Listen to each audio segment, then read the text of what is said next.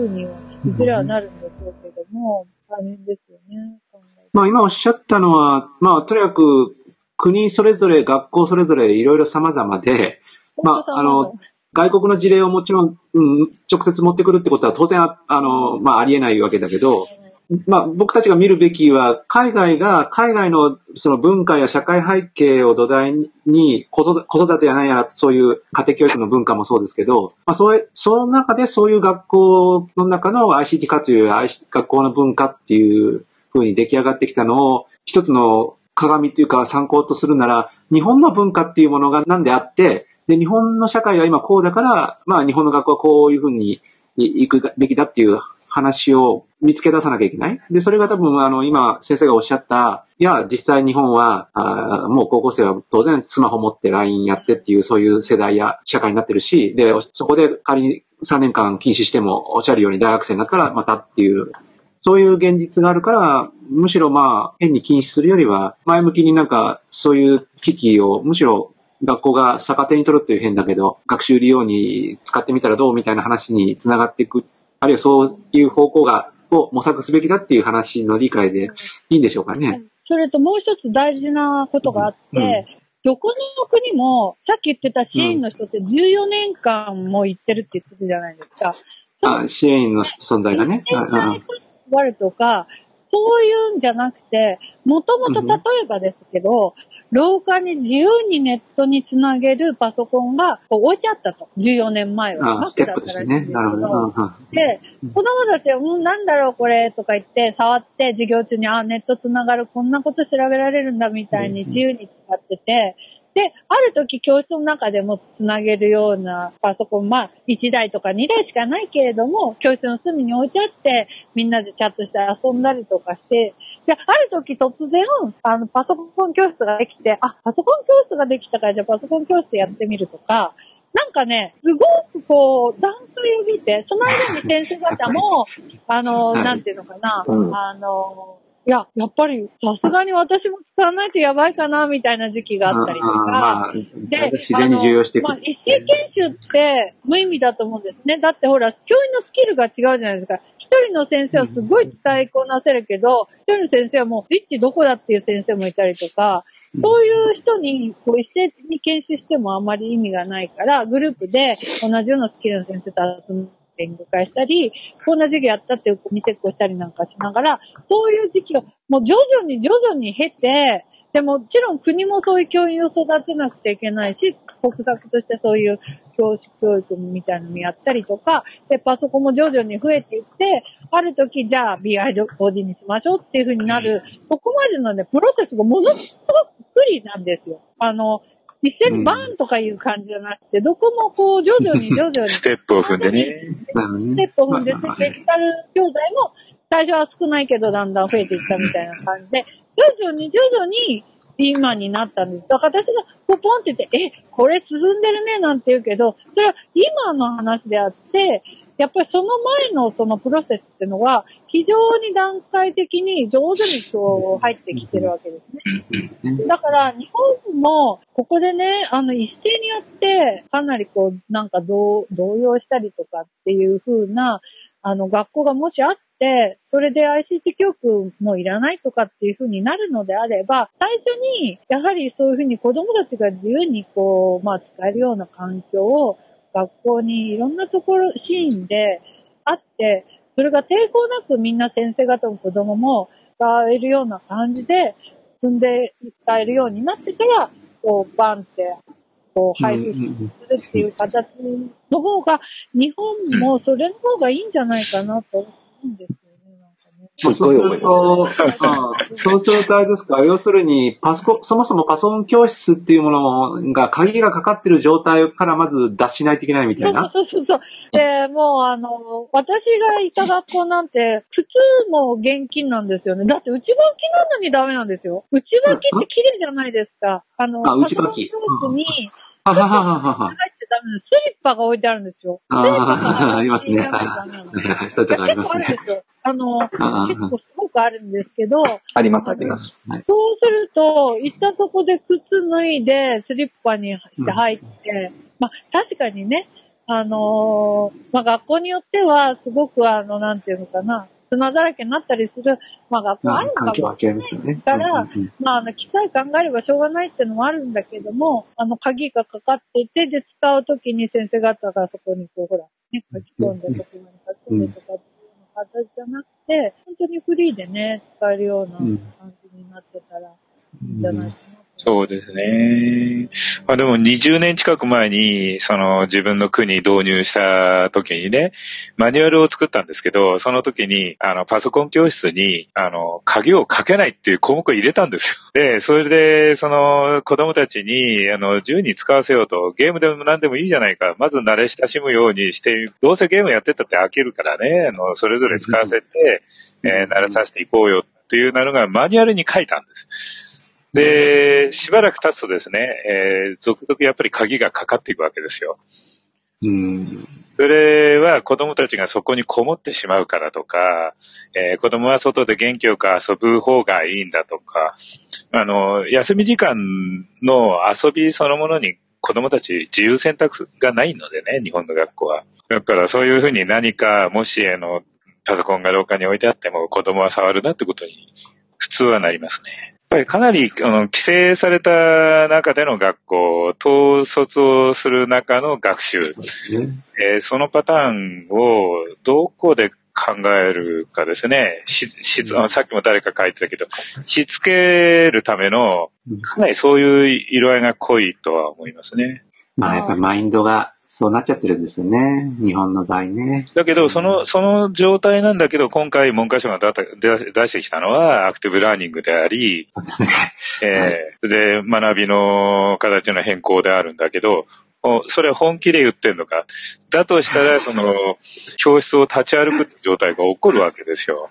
で、多くの日本の学校っていうのは座って黙って静かに聞いて先生の黒板に書いたことを書いておけと。で、それで勉強させたつもりになってるっていうのがそもそもずっと間違いだと僕は思ってるけど、だけどそういう授業が評価されてきたので、で、どうなんですかね。で、なんか子供に学ばす、子供が主体的に学んでるって言うけど、実際には先生が課題を与えてですね、やらせで子供に学ばせてるようなスタイルをとってるだけなんでね、ちょっとね、本気で子供が自分で考える状態を作り出そうとしてるかどうかって非常に疑問なんですよね。あの、だから、あの、暗記の、その、デンマークなんかだと、ええ、子供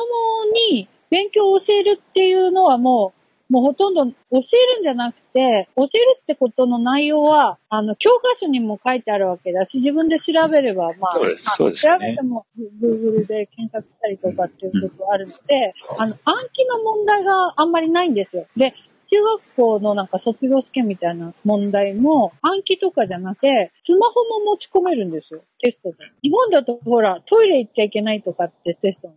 そういうのもないし、あの、自由にあの、携帯も使えて、研究計画書みたいなイメージなんだけど、そういうのを自分のオリジナルのあのものを書かせたりとか、そういう問題もあるんですよ。だから、テストの準備どういうことするのって聞いたんですよ。あの、日本だと、例えばテストの準備だと、例えば国語の、だったら、今度の中間テストは羅生門が出ますとか言うと、あ実はあれ暗記なんですよね。羅生門のテストって言うけど、授業でやったことだから、だから、学校の国語の成績はすごく良くても、センター入試とかだとダメだっていう子いるじゃないですか。で、ちゃんと真面目に授業出て、羅生門のことをちゃんと勉強すれば、ほら、あの、テストの成績上がるっていう感じでしょ？そういうんじゃなくて、あの、自分で、あの、いろいろ考えたり、こう、工夫したりとかっていうような、そういう問題が結構出てるから、勉強するときに、どんなサイトを見たらいいかっていうのを調べるのに時間をかけるって言ってました。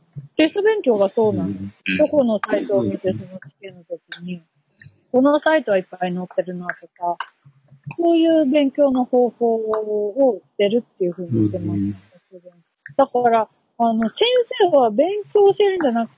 勉強のやり方を教えるってそうですよね。先生がいない機能が、あの、例えばなんですけど、数学の授業が月、あの週に3回あると、3回以外の日は先生はいないわけですよね。もちろん土日も先生いないし。だから、その先生がいない時に自分で考えて勉強できるようになるとか、それから学校がまあね、卒業、学校卒業してから自分で勉強できるようになるとかっていう、そういう子供を作りたいっていうふうに先生方言ってました。うん、そうですよね。学校の中で暗記させるんじゃなくて、うん、要するにその、打ち帰ってからとか、まあ、先生がいない時間のを充実させるっていう、そういうことの話をしてますね。うん、いや、本当そうですよ。でもそれ、今おっしゃったようなことを日本でもやってないわけではないんですよね。うん、そういう試みは方々で行われるけど、主流にならないのはなぜなのかっていうのも考えなくちゃいけない、ね。まあね、もありますしね、いろいろと社会の要素の求めるあれも違うかもしれないですね。うんそれ大学入試も今回変えるって言ってるますよね、文科省の方は。で、全般的にやっぱりその、子供たちがただ黙って座ってっていう風なのは、やっぱりまずいだろうという思いは文科省も含めて多くの先生方にあるんだと思うんですよ。あの、社会のあり方も含めて変えるとなるとなかなか時間のかかることで簡単ではない。まあ、できることからやるしかないんだけど、今回のその学びの方向の転換っていうのは一つのやっぱり大きな試みであるとは思思うんですよね。そのただ、アクティブラーニングっていう言葉がどういうふうに解釈されるかっていうのは、ここがちょっとなかなかね、あの、いわゆる今までの問題解決型の学習というのと、あれも仕掛けですからね。あのまあ、海外でアクティブラーニング、まあ、それこそ大学までね、アクティブラーニングやってるんですけど、はい、小学校の場合だと、まあ、さっき言ったように極端な話、ネットベースでやっても、アクティブラーニングみたいな感じで、あの、はいはい、すごいですよ。だから、あの、いろんな教室で、でもすごい一生懸命やってるんですよね。やっぱりこう、机なんかも、あの、いろいろと、いろんな形の、その、まあ、活動に合わせて、こう、教室の、こう、なんていうか、グループを分けたりとか、本当にあの、もうアクティブだなっていうふうに、それがアクティブラーニングってことじゃない、ないですけど、実際にもうアクティブにこう動いてたりとかっていうものはすごく多かったし、で、そのアクティブラーニングっていうのって、どの教科ってないです、ないですか。でもね、結構あの、向こうの方は、教科が、まあ、あの、合化っていうか、合わせて、この教科とこの教科合わせてやるとか、そういうのもあるし、合わせてなくても、先生方が大体横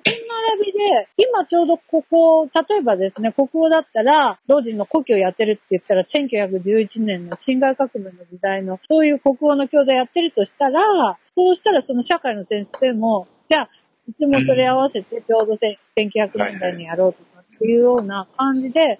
結構自由にこう、教える内容をこう選んだりとかっていうふうにしてるんです。ここら辺がなんか、あの、動きもあるし、アクティブなだけじゃなくて、教える内容もなんかすごい、こう、アクティブに変わってる感じ。それだけ先生方の采配というかね、時間もそうなんですよ。オーストラリアは、その、例えば日本だと1時間目が国語で、2時間目が算数っていう感じ、3時間目は社会って決まってるじゃないですか。このクラスはこうとか。だけど、国語の調べ学習伸びたら、ちょっと2時間目の時間に食い込んじゃってもいいかなっていう感じなのは、もう自由に、その先生が1日だって同じ先生が持ってたら、あの、小学校の先生は全教科持ってたら、そういうのを結構自由にやってるんですよ。え、で、日本の小学校そうじゃないって言ったら、えーとか言って、ちょっと活動でもうちょっとで調べ学習終わるときとか、それでも次の授業なんですか？とか聞かれたんですけど、ね。考えやまあでも昔の日本の小学校の先生も融通は聞かせてたような気がしますよ。なんか、僕の記憶では。まあもちろん今はね、今はかなり、あの、教員評価も厳しくなってきたから、そういう融通勝手に聞かせて、な何ができなかったっていう話になると面倒な話になるんで、いや、だからおっしゃるように、あの、やっぱり違ってていいっていうか、異なっていてもいいみたいなことがベースにあるっていうのは、やっぱち、ち、違うなっていうか強いなっていうか、日本みたいになんか最終的にはこう、ちゃんと数値を満たさなきゃいけないみたいなね、目標というか、評価ゴールみたいなものがあると、なかなかまあきつい、全体的にそういうものの発想が影響を与えちゃうのかなっていう気はするし。まあだから本当に、坂井先生おっしゃるようにアクティブラーニングが、あの、いや、なんでもいいんですよ。結局ね、だって、どっかの会社はチャレンジベーストとか言ったりするでしょ？なんかまあもう山のように似たような、あの、なんとかベーストとかなんとかラーニングってあるわけですよ。アクティブラーニングだって、それはまあ、さおっしゃったように、それをやるのに問題解決するのか、あるいは、あの、自由にライティングのね、作文の指導でやるのかっていう、それはやり方はそれぞれあってってことでしょ？だから実際のところどう解釈されるかって本当に心配っていうか、あの、要するにみんなが自分の好き勝手にっていうか、都合のいいように解釈し始めるでしょうし、あの、まあ、その中に我々 ICT 活用っていうのもね、混ざったりとかする、指紋にも書いて、指紋文にも書いてあったから、もちろんそういう文脈で読むということもあるでしょうし、まあ、だから本当に、本気でそれを考えるなら、様々を違ってくるってことを覚悟していないといけない。そういう意味で諮問文は非常にあの、画期的なのかもしれないですし、それにどう宗教心とかね、部会の先生方が答申を返すかみたいなところも、まあ注目に値するというか、あの、そういう意味では行く末というか、議論の行方をちゃんと注視しないといけないなとは思います。まあね、なんか違ってもいいっていう風になると、教育格差がどうしても出てしまいますね。一斉に。まあ日本は、日本人はそうやってすぐね、教育格差ってね、うん、キーワードでね、心配するでしょ？もう世の中だって教育格差だらけだから。だから、その格差を前提としてどう、だからそのアクセスを欲しい。そうそうそう、格差っていうのは。個性の違いを格差というかは難しいけど。なんかでも、うん、あの、その子供がネットにアクセスしたりとか、iPad なりそういうデジタル教材を持つことが子供の権利っていうか、ええー、そうですね。権利の保障ね。うん、そうそうそう。それをやっぱ満たした上で、うん、あとは、まあ、それぞれその子子供が一生懸命やりたければ、まあ、どんどんそういうことですね。権利を行使した結果については、でしょ？そこまではやっぱり平等にしてあげないといけないんじゃないかなと思うんですよね。だから、なんかやっぱ、ある程度最低限のことはなんか格差はなく、こうやらないといけないんで、そうすると日本っていうのはあまり権、学習権とか権利の行使とか、あるいは、あの、子供たちの学習をする権利の保障っていう発想で、教育や先生たちは授業を取り組むっていう発想が少ないというか、ない、ないっていうことになりますか？例えばなんですけど、携帯電話を例えば授業中とかテスト中に使うと、先生が取り上げる学校が結構あると思うんですよ。まあ、はい、結構普通じゃないですかね、今だったら。うん、でも、そ、それがな、例えばの話、あの、それがで,、でき、できないっていうかな、子供のほら、ものだから、子供の、まあ、権利だからね。そういうの、なんか、こう、細かいことなんだけれども、先生が何を見るかっていうと、徹底的に子供の、あの、権利っていうか、保障するというか、うん、子供の考え方を保障するっていうか、そういう考え方なんですよね。今ので言うと、スマホを使うことは一つの権利っていうふうに見えるってこと？まあ、スマホを使うっていうのは、まあ、例えば、いや、調べ物をするっていうの、それで調べ物をするのは一つの重要なね、情報にアクセスするっていうことの手段であり、権利であると。まあまあちょっと試験中っていうシチュエーションが悪いのかもしれないけど。まあ例えばの話、女の子が、まあお化粧したり、ピアスしたりとか、まあ特に人に迷惑をかけなければ、その子供が自分がそうしたいっていうことの、こう、その子の人権っていうかを尊重する。まあそうですね。まあまあそういうことにもなりますね。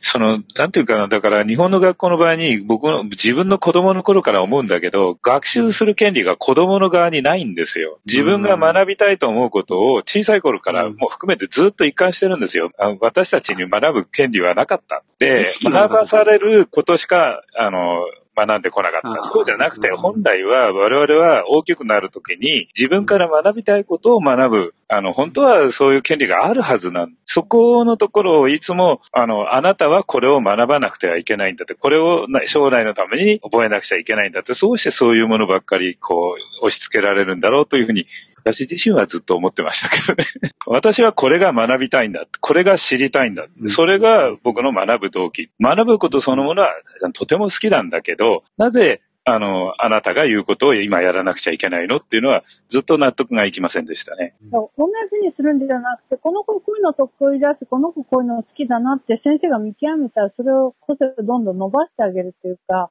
なんかこう、ばらつきなく一斉にするっていうことがちょっと、例えばなんですけどね、国語の授業で、私すごいいっぱい国語の研究授業見たんですよ。でもね、どのね、はい、国語の授業を見ても、ごめんなさい、国語の先生見てたらごめんなさい。あの、見てるんですいやいいですよ。見てる。だけどね、例えば、例えばね、今日から、じゃあ、あの、さっきの、じゃあ、ゲラーショームの話戻るけど、ゲラーショームやりましょうっていうと、私が見た研究授業は、あの、事前に読んできなさいというふうに言わないで、その授業を、例えば30分なら30分、朗読に当てたりとかするんです。研究授業なの。で、あの、そう、それは極端な例なんだけど、要するに、家で読んでこないで、その状態で、み全員それ読んでこないで、授業で一斉に、はい、読みましょうって言って、平等に読ませるっていう授業が、すごく多いんですね、国語の授業って。スタート地点を見てきた授業はそうなんです。だけど、そういう授業って日本だけっていうか、まあ、例えばお隣の中国でもそうなんだけど、大概はもう読んでこいと土日に。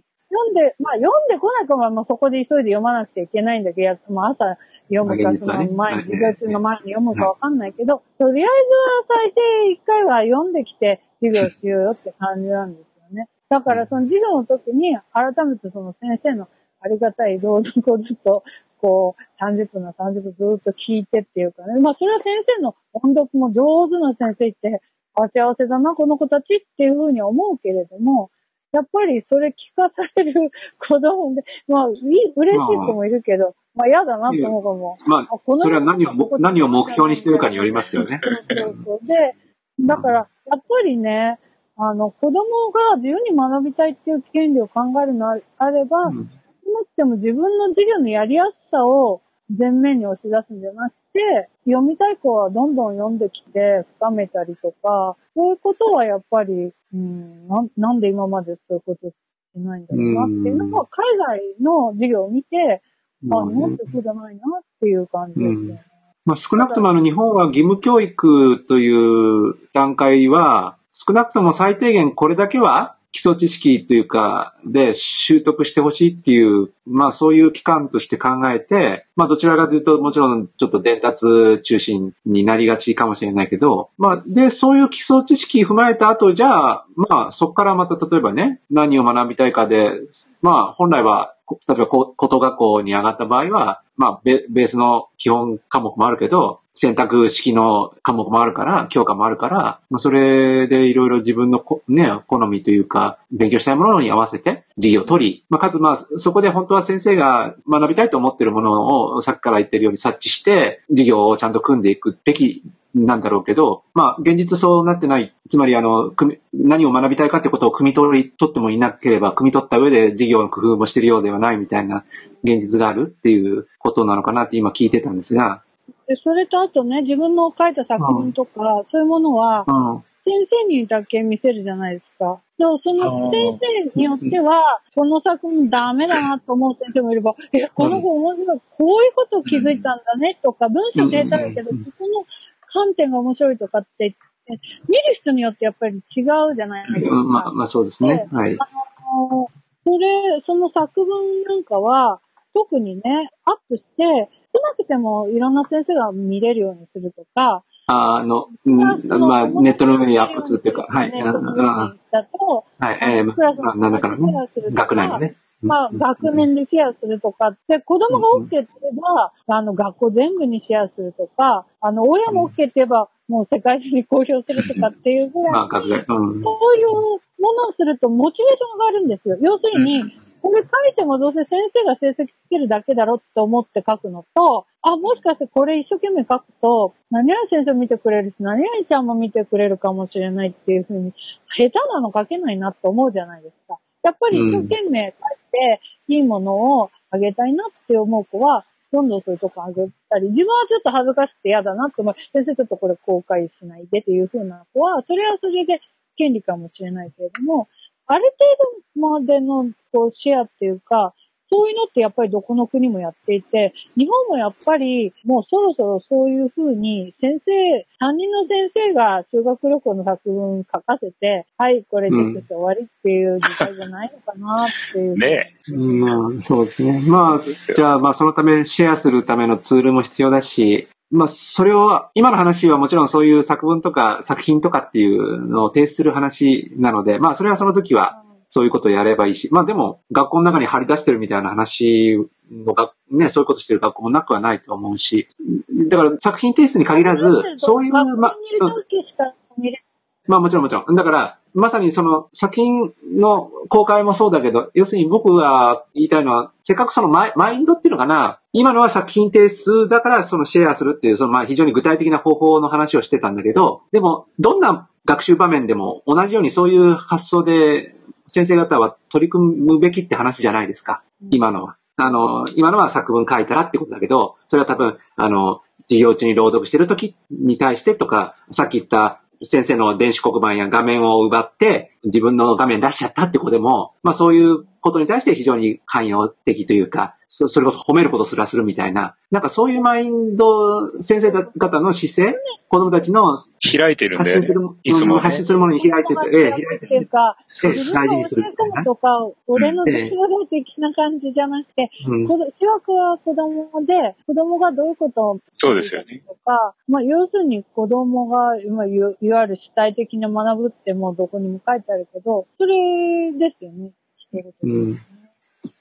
先生はそういうのを日本で本当に具体的に取り掛かるとしたら、どう、どういうふうにしたら一番最初の手がかりになると思うんですか？うん。先生たちのマインドを変えるって簡単に言うけど。ああ、まあそうですよね。うん。マインドを変えるっていうか、まあ、やる気を出すっていうことがやっぱり一番だと思うんですけど。先生たちが？いやいやいや、子供たちの。子供たちのやる気を引き出すみたいなことね。うん、だけど、先生は今までそういうふうに自分の受けてきた教育しか経験がないし、またやり方、学校文化が出来上がってる世界だから、どちらかというと、日本の文化ってそう、今話したこととはちょっと違うじゃないですか。その中で、うん。そうですよね。最初だけ不安になると思いますよね、先生方は。子供たち好きなようにさせて。好きなように。好きやるとかね。でも、それは好きなようにさせるっていうのもまた違うんでしょ？先生思う、思うに。別にほっとけとか、本当に何でも好きにさせるっていうよりは、もうちょっと上手いやり方があるっていうことを考えられてるんでしょ？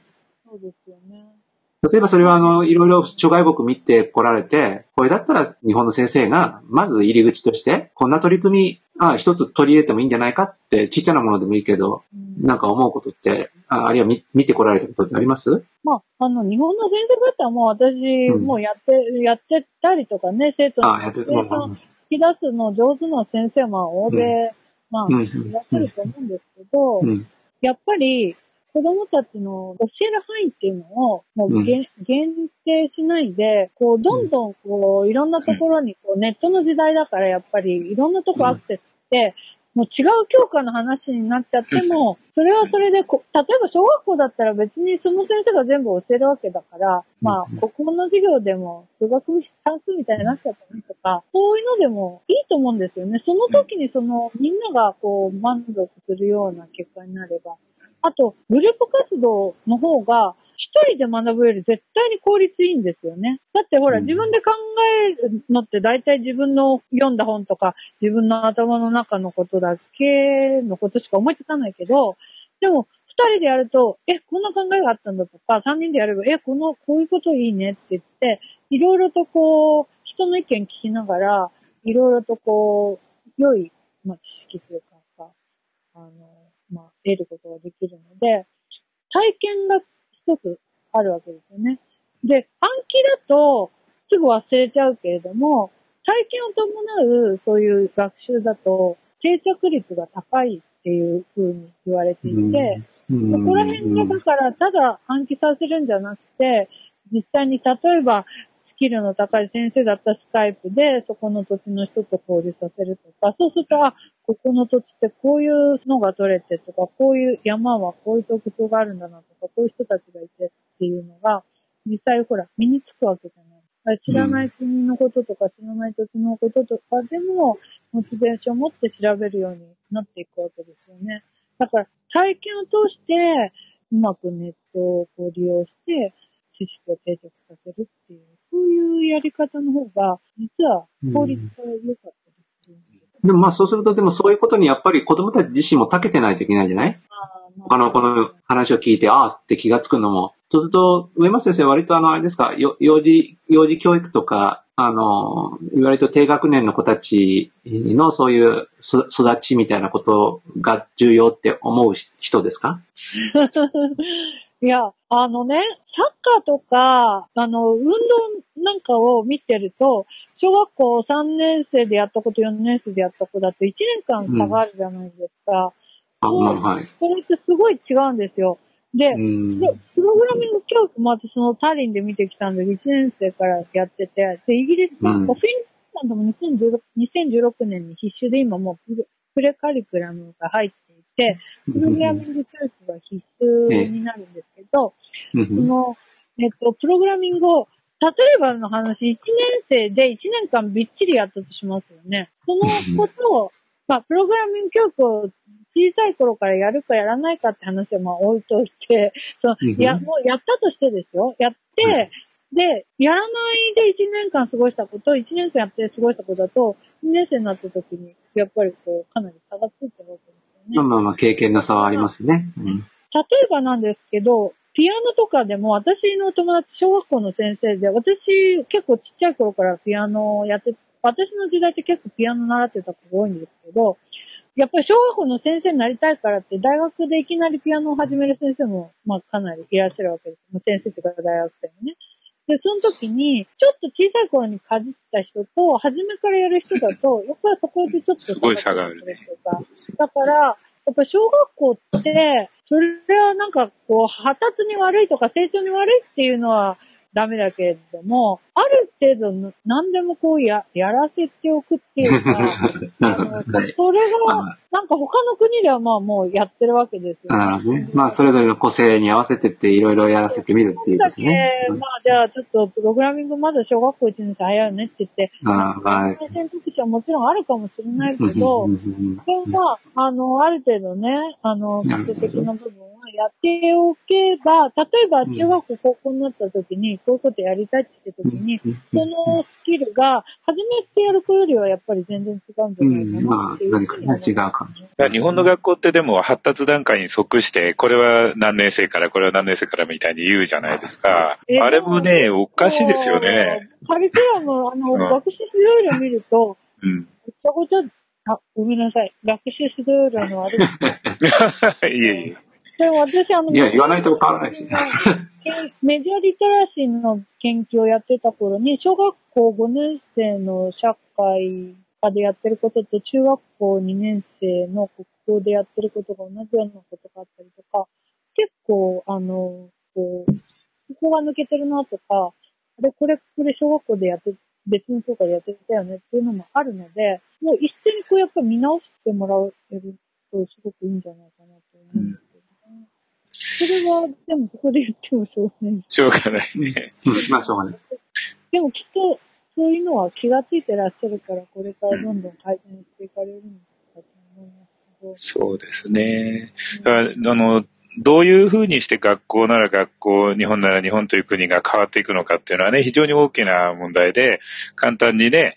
なんか書いたものをちょっと直せば日本全体が変わるとか、学校の先生たちの文化、学習というものに対する姿勢が変わるというのは、かなか、あの、簡単には言えないことだけど、ただやっぱりその、ところどころでいいんだけど、こういうふうなものが、あの、あり得るんじゃないのっていう試みみたいのがね、あの、学校の先生たちでも、あの、親でも、地域でも少しずつ行われていることが積み重なって世の中が変わっていく。で、それは10年、20年かかるかもしれないけど、次第次第に変わっていく。だから急に何かを変えようと思うと必ずね、いろんな歪み出ちゃうから、けど、やっぱり自分としてはこう思うっていうのは、この、こういうのもスナックのもそうなんだけど、こうやって表明していく、そういう人たちの声が広がっていくっていうのが本当に大事だと思うんですよね。ということで、ネルの方の価値はあるんじゃないですか？まあまあ、ね、いやいや、まあ、ネルの価値はどうかわかんないですけど、まあ、あの、今日の話は、まあ、非常に興味深くて、いつも海外事例とか、僕らも韓国行ったりとか、まあ、あの、お土産話はよくするけど、そういう話を、お土産話としてね、例えば日本の文脈に活かすとかいうときに、一体何をどう活かすのかって話も、いつも悩ましいところで、まあ、ちょっと今日は、あの、若干先生に質問してたのは、そういう部分ね、何か、あの、糸口ないかなと思って聞いてたのが一つなのと、まあ、でもやっぱり改めて振り返ってみると、日本の学校も別にそんな捨てたもんじゃないっていうか、僕席もいろいろ書いてくれてますけど、まあ実際、坂井先生もおっしゃったように、そういう取り組みね、いろいろ多様な取り組みをしてる先生だとか学校って実際あるわけで、それが、まあ、なかなか表に出ないってことないけど、まあ、なんだろう、日本の学校って語るときにどうしても、あの、埋もれちゃうという感じだし、もう一つ、本当にそういうことをやりたいと思ってるマインドを持ってる先生たちが、自分たちのフリーハンドがないので、予算的なことも、あの、時間的なことも、うん、だからそこがなかなかまあ、せっかくマインドあるのに、こう、広がらないみたいな。もっとそういうことを深められないみたいなところになってる気もする。まあ改めて、あの、この話の中で出てこなかったけど、あの、こうやって語ってみて初めて、あ、うん、まあ、ちょっと見落としてるけど、意外とそういうところの先生、苦しんでる先生たち多いのかなっていうことも、また僕席の意見も見て気がついたので、あなんかそういうところにもう少し、あの、今回ね、中央教育審議会に、あの、指紋出たやつの話とかも、いい方向へ行くといいなっていうふうに思います。うん、ま、まとめます。いやいやいや、あの、感想です。まあ、っていうか、ぼちぼち終わらないと、もう明日辛いな、みたいな。のっていうか、もうちょっと先生方自由に授業できるといいな。そうだね。確かにね。もっとね、自由にできるといいね。それ本当そう思いますけどね。そうです、自由に授業できて、自由ないろんなツールや教材やね、いろいろ使えるような環境も整って。まあでもなかなかそれが難しいご時世っていうところが辛いですね。あとまあ、もちろん地方、地域によって、えー、バラバラでしょうけど。こうやってね、なんか、その先生が今言ってくださったような社会の作り方っていうのは、やっぱり自分たちで、その自分たちの住むところ、あるいは自分たちの学校、地域っていうのを作っていくっていう、その、やっぱりすごく民主的な意識みたいのがベースにあるなと思うんですよね。あ、思い出したけど、転勤がないんですよ。転勤がないの。転勤？ああ、転勤ね。移動がね。うん、移動がずっとそこなんですか？ずっとそこ。それまた、それまたそれど、そこの地域の一人として、とね、社会、ね、やっぱり担っていけるっていうこともあるんでしょうね。うん、やっぱり非常に民主的ですよね。校長先生は変わるんだけど、うん。ああ。変わんない。マネジメントは変わるんだけどね。あそれまたちょっと面白いですね。うん、先生ごめんなさい。あの、その話、むしろもっと、本当はゆっくりね、あの、議論できると。したいですよね。いいんだけど。だから、そういう、あの、諸外国の学校のマネジメントとか制度とかね、もっと詳しく。そうですね。今日は、あの、非常に。お金すごいいっぱいかけてる国がやっぱり教育、うん、あ、そうだね。その話の部分をちょっと聞いてみたい。うん今日はいろんな多様な教育が行われてるって話が、ね、大変面白かった気がします。羽賀先生から、自由にやっちゃえばいいというのは今日の話でしたっていうか そうね。そうかもしれない。確かにやっちゃえばいい。ね。はい、まあ、あんまり縛らなくていいっていうことですよ、ね。そうしたいですね。40年間そう言ってきました。あ、そういう意味では、もう、これから、まあ、ずっと引き続き言っていかなきゃいけないんでしょうね。この後も。試みましょうね。はい。すみません。上山先生、なんかまだまだこれから話したいみたいな感じだけど、もういい加減時間来ちゃったから。今日もそうだけど、うん、女性が一人とか二人しかいないから。そうだね。もう研究会とかの場にね。はい。そうそうそう。女の人、うん、あ、ごめんごめん。今日、そう、初の女性ゲストだよね。ちゃんとそういうこと言うのがそうだよ。女の人もっていっぱいね、ゲスト。いや、あの、まあ、控えてらっしゃる方もいらっしゃいますからね、お待ちしてますよ、みたいな。はい。日本をどうしてたらいいかを考えさせてもらいました。そうですね。まだまだそれはな、あの、今回に限らない、まだちょっと議論続けなきゃいけないことだと思いました。うん。そうですね。さあ、とても参考になりました。さあ、今夜もこんな感じですかね。はい。はい。ありがとうございました。いや、この、この連休疲れました。え？はい？銀、銀先生、長い一日ですよね、いや、長い連休でしたよ、もう。本当に今日はありがとうございます。あの、研究会も含めて。お疲れ様でした。長い長い一日と長い連休でございました。ねまたよろしくお願いします。はい。あの、ごちそうさまでした。はい。はい。本当に長い、長い連休お疲れ様でした。ありがとうございます。ご覧になってる皆さんも、あの、ありがとうございました。ありがとうございました、皆さん。では、ありがとうございました。